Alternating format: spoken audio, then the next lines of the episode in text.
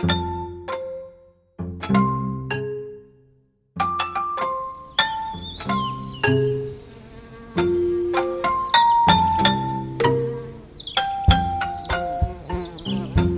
Wegrand. Beat! Da ist es schön, musst du mal da herkommen. Ein Podcast zum Aufblühen. Ich bin nicht sicher, ob jetzt das das ist, was du zeigen Hey,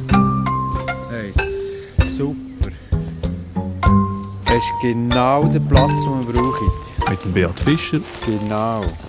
und dem Thies Wachter. Jetzt schau mal das an.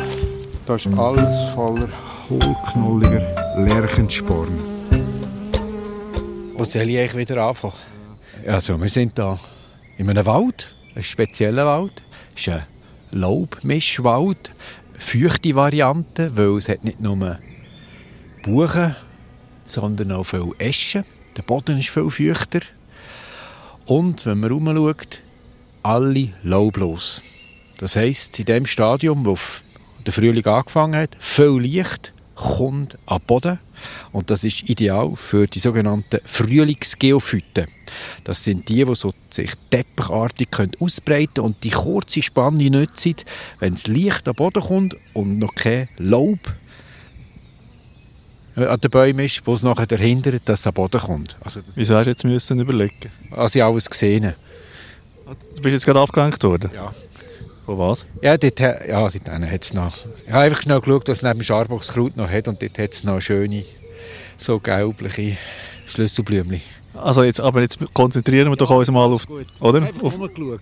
ja, nein, aber jetzt musst du jetzt einfach musst du dich fokussieren. Also, hohlknolliger Lärchensporn. Wie heißt der eigentlich auf Latinisch? Corydallis cava. Ich kann dir so erklären, wenn du das willst. Was das alles bedeutet. Ja, ja, also ich äh, bin davon ausgegangen, dass du das jetzt erklärst, aber vielleicht anhand von, von so einer Pflanze jetzt... Äh, Ja, wir fangen vorne an. Zuerst einmal schauen, was wir sehen. Finde ich. Gut. Und dann erkläre ich das dann schon, was der Name ist. Weil ich schaue jetzt tatsächlich auf all die Blüten. Also, vor mir hunderte von diesen Blüten.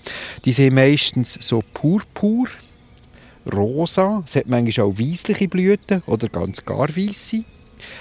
Und das ist wirklich ein riesen Teppich. Geht von da 30 Meter rauf, rundum alles voll. Das heisst, es ist so ein Blütenmeer mit dieser rosa-violetten Farbe. Und jetzt gehe ich runter auf die Knie, damit ich eine einzelne Pflanze genauer anschauen kann. warte jetzt so schnell, bevor du in die Knie gehst. Ähm, ich, ich habe das Gefühl, es ist noch so ein, ein Duft, ein Geruch liegt in der Luft, der so, so ein bisschen vanillig ist. Hat das irgendetwas mit dem zu tun? Da? Ja, das kann schon von dieser Pflanze kommen, weil die ja leicht süß duftet, für ihre Bestäuber anzulocken. Also, jetzt geht der Beat vor dem Lärchensporn in die Knie. Ja, das macht er. Und wie gern. So, dann mal schauen. Ah, super. Schau auch das an. So, jetzt nehme ich hier ein Pflänzchen. Das frische Laub, so richtig frisch hellgrün, ist gerade austrieben worden nach der Blütenstand, so mit etwa 10 bis 20 Blüten. Und eine Blüte, Moment jetzt mal. Ich glaube, man hat noch gar keine Vorstellung, wie die Pflanze eigentlich aussieht. Was hat denn die überhaupt? Hast du schon mal die Farbe gesagt von einer? ja, die Farbe der Blüten, habe ich ja vorhin gesagt. Da habe ich gerade im Moment nicht zugelassen. Entschuldigung. Nimmst du auf, gell? Ja. Also, wir sehen. Wieso hast du eigentlich immer das Gefühl, dass ich nicht aufnehme? Ah, weil das schon vorgekommen ist. Als ich alles erzählt habe, nachher du gesagt, oh, Ja, aber das ist das, ist das letzte Jahr. Gewesen. Da, bin ich noch, ja, da habe ich noch geübt. Also, die Pflanze ist etwa so 20 bis 30 cm hoch. Und dann, am Ende vom einen Trieb sind die Blüten, das sind 10 bis 20. Und die Blüten haben hier eine Farbe von rosa, violett gemischt. Und ich nehme eine einzige genauer unter die Lupe und sehe, dass es eigentlich aussieht von vorne wie eine Oberlippe und eine Unterlippe. Und der hat einen ganz langen Sporn. Das heisst, die Blüte ist etwa 3 cm lang. Also darf ich etwas sagen? Die Unterlippe ist eigentlich wahnsinnig gross im Vergleich zu der Oberlippe. Und das Maul ist bärangelweit offen. Kann man sagen, ja. Und das hat wie eine Randung, die dunkelviolett ist und im Zentrum ist es weißlich. Und das ist wieder ein sogenanntes Saftmerkmal, wo im Insekt genau zeigt, aha, dort musst du rein, dort gibt es nachher eine Belohnung, wenn du mich kommst besuchen Und da ist der Fall Nektar.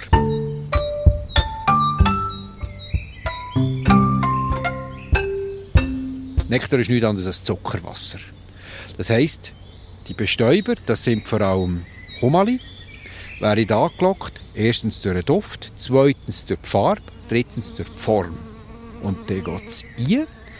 Und in dem Fall wäre da so Humali angelockt, die ganz lange Rüssel haben. Du, also jetzt, äh, ich bin jetzt natürlich am Rumschauen und dort hat es tatsächlich, wenn wir mal dorthin gehen, warte, dort hat es wirklich Hummer, die rumfliegen. Also auch Bienen, aber jetzt die Hummer sind wirklich da. Jetzt kann ich mal mit dem Mikrofon her. Wo ist es? Da hat es Bailey, aber ich wollte jetzt Hummer. Nein, jetzt, jetzt hast du von Hummer geredet, jetzt wollte ich nicht Bailey.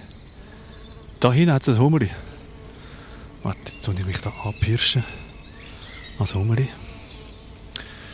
Jetzt Achtung, Hummer.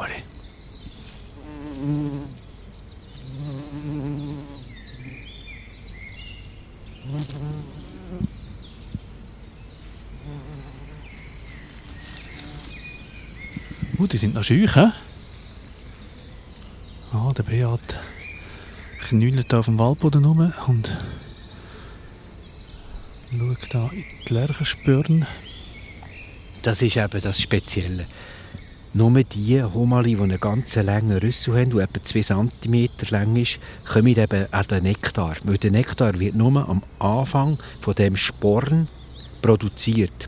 Und jetzt schaue ich hier das Bein an und du hast gerade gesehen, das ist hier hinten, nur am Nektar. Anfang am Umturnen. Weil so ein Bein hat einen viel zu kurzen Rüssel. Das kann nie an, das, an den Nektar gelangen. Und was... ja, nein, das ist speziell, das ist super, musst jetzt schauen.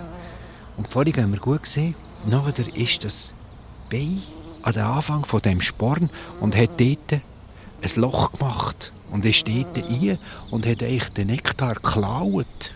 Die können einfach ein Loch, ein Loch beißen, oder was? Ein Loch beißen. Die können ein Loch beißen und so kommen sie an den Nektar. Ein Homali, und mit einem langen Rüssel kann sich einzwängen in die Lippen, Unterlippen und Oberlippen und kommt nachher mit dem Rüssel an den Nektar. Ein Bein hat keine Chance, weil der Rüssel viel zu kurz ist und muss nachher eine andere Möglichkeit haben, weil es schmeckt auch weg, dass es hier Zucker hat. Nahrung, super, oder? Und weiss, aha, dort, wo der Nektar produziert ist, ist eigentlich der Schutz, das Gefäß, nicht so dick. Ich kann dort einfach das Loch reinbeissen und nachher den Nektar klauen. Es ist eigentlich ein Räuber. Also, da geht die ganze Taktik von dieser Pflanze gar nicht auf. Also, die ist ja eigentlich darauf ausgelegt, dass jetzt so langrüsselige Hummeln kommen. Und dann kommen einfach Bienen und, und gehen hinten einfach aufbeissen und das Zeug rausnehmen. Was ist denn, also das ist eigentlich eine Fehlplanung, oder? Das ist Evolution. Das ist eigentlich eine Fehlplanung, das sagst du richtig. Jetzt müssen wir aber weiterdenken. Wir sehen hier Tausende von Blüten. Es ist absolut nicht nötig, dass all diese Blüten bestäubt werden.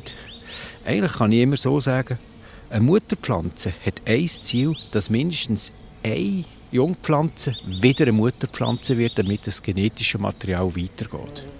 Also die Pflanzen, die produzieren so viele Blüten en masse, dass also nicht jede muss bestäubt werden. Dann macht es absolut nichts aus, wenn zwischen die mal hinten ein Räuber kommt und das Loch macht.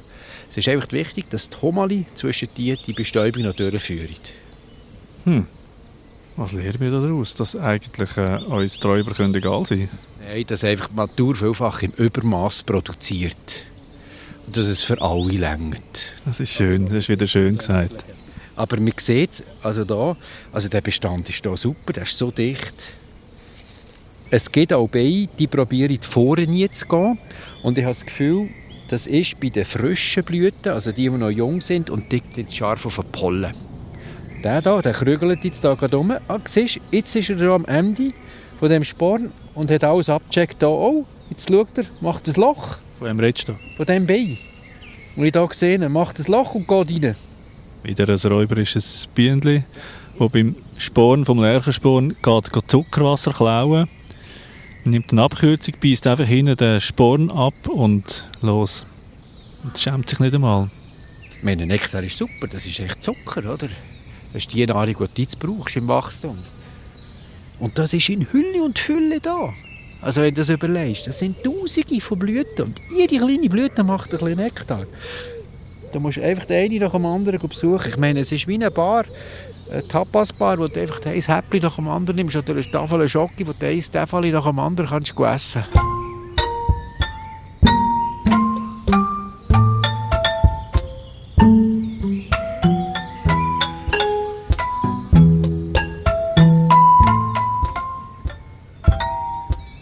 Eine Frage, die da jetzt bei mir auftaucht, ist, dort ist wieder ein Hummerli, soll ich jetzt das nochmal gehen?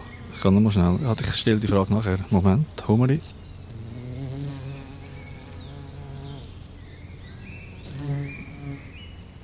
Also, ich wollte vorher dich fragen, dass du eigentlich als Botaniker ja immer wieder von diesen Insekten redest. Eigentlich bist du auch ein Zoolog, oder? Ja, weißt du, das sind ja Lebensgemeinschaften. Das kannst du nicht isoliert anschauen, eine Pflanzenart. Das gehört alles zusammen.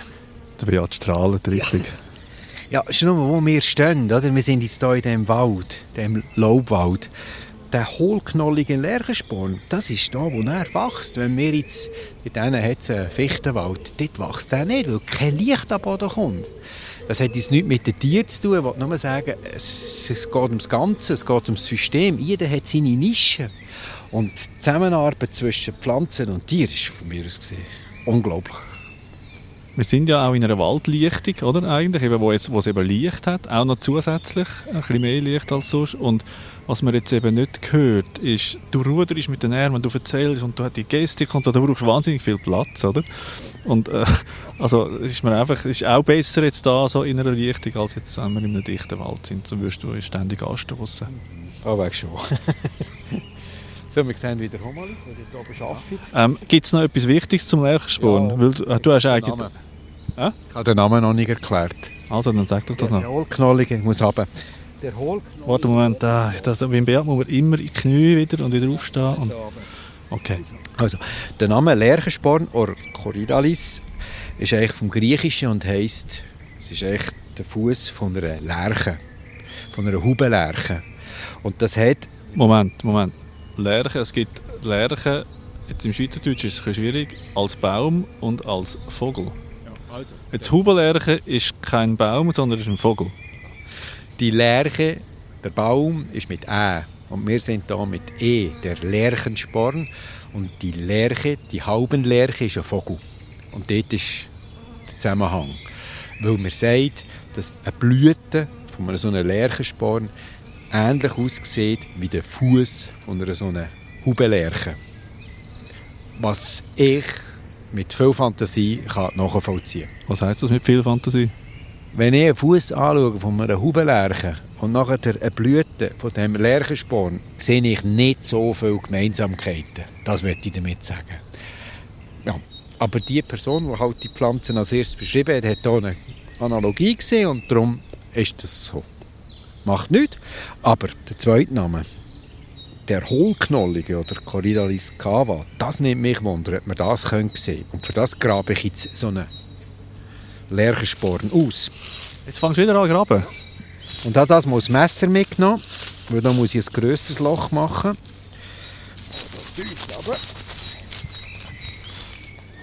Ich habe da keine Notfallapotheke da. Oh. Ein Knödeli, ein Knolle kommt raus. Das ist ein eine kleine Knolle eigentlich. Hafig. Die ist jetzt 4 cm, jetzt muss ich putzen. Ah, jetzt komme ich raus. Knolle, hohlknolliger. Ja genau, hohlknolliger Lerchensport. Also das würde jetzt, würde jetzt bedeuten, dass der Knolle hohl ist. Und jetzt tue ich den mit dem Messer aufschneiden, halbieren, tue ihn auf und sehe, ups, ist alles hohl innen dran. Tatsächlich.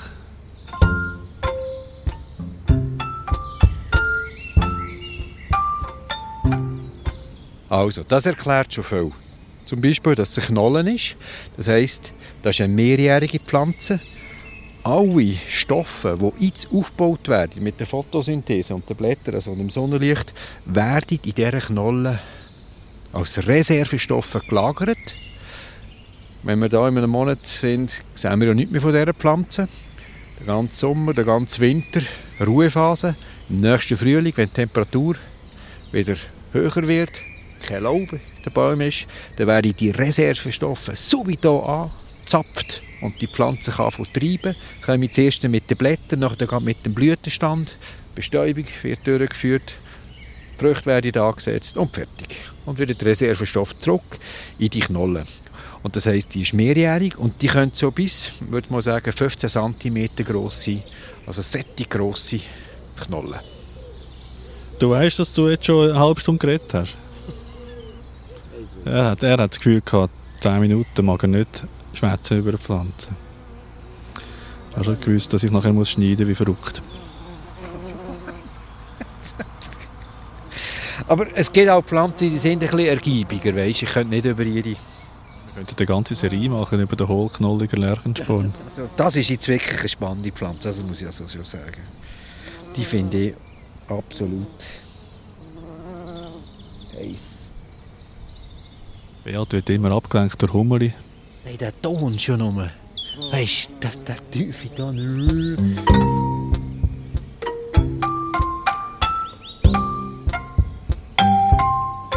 Deine Bilanz? Ja, absolut zufrieden. Also, es ist so schön. Es ist wirklich schön, in diesem Bestand zu stehen, finde ich. Also das, Teppichartige, das da, hier vorhanden ist, zusammen mit dem weißen Busch Windröschen und dem gelbblühenden Scharboxkraut super. Beat, die nächste Pflanze, die wir anschauen, von der sagen wir nur den latinischen Namen. Narcissus pseudonarcissus. Botanik Beat Fischer, Produktion Thies Wachter, Sounddesign Lucky Fretz, Musik Blue Dot Sessions.